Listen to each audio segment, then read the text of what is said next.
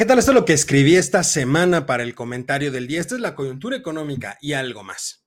Decía el gran McCraft, tener mucho dinero no es sinónimo de bienestar. Todo depende del uso que se le dé a ese dinero. En esta ocasión, que va a ser una serie de videos donde vamos a estar hablando justamente de algo que se conoce como el estado de bienestar. Y es que desde el inicio de la administración del hijo predilecto de Macuspana, esa palabra se repite una y otra vez prácticamente todas las actividades que tienen que ver con el apoyo a la población o en las que buscan tener respaldo de la población, de, las personas, pues utilizan esa palabra como parte de la propaganda oficial. Inclusive una de las primeras acciones que realizaron cuando llegaron fue cambiar el nombre de la entonces Secretaría de Desarrollo Social por Secretaría del Bienestar. Y de ahí se desencadenaron una gran cantidad de bautizos políticos, tal es el caso del inservible Banco del Bienestar, del cual ya hemos platicado aquí, o los llamados programas para el bienestar, dentro de los que destacan la pensión para el bienestar de las personas adultos mayores o la beca para el bienestar Benito Juárez de educación básica, entre otros tantos.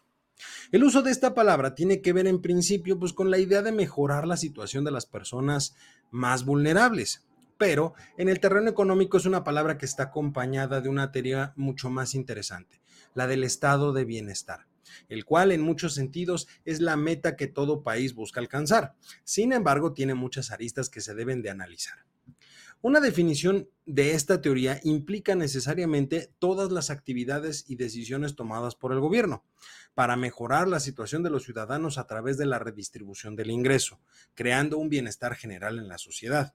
Es decir, está basado en que sea el Estado el que intervenga en el proceso económico y social de un país para mejorar las condiciones socioeconómicas de la población, a través de la redistribución y la reducción de la desigualdad económica.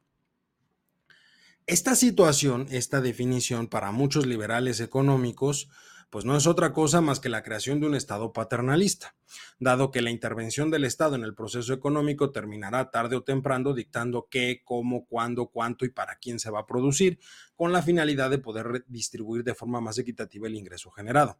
Sin embargo, existen diferentes casos, sobre todo en Europa, de estados de bienestar que de hecho se encuentran dentro de las economías más pujantes a nivel internacional. Entonces, ¿qué es el estado de bienestar? ¿Realmente funciona? Citando al profesor Kees van Kersbergen, el estado de bienestar es un estado, un conjunto de políticas y derechos institucionalizados como derechos sociales que, a través de diversas vías, ofrecen protección a todas las personas que puedan encontrarse en una situación de dificultad económica y social. Ojo, esta definición da la pauta para entender el estado de bienestar como una redistribución del ingreso. Sin embargo, de acuerdo con Kersbergen, la idea de un estado de bienestar implica la redistribución de los riesgos sociales, es decir, de todo en conjunto. Situación que tanto en nuestro país como en muchos países de América Latina no se ha logrado entender. El bienestar de las personas se vincula directamente con la cantidad de recursos que tengan disponibles. De ahí, por ejemplo, que en el caso mexicano, una gran cantidad de programas sociales estén enfocados a la distribución de transferencias de efectivo directas, cuestión que poco ayuda a mejorar el bienestar de las personas en el mediano y largo plazo.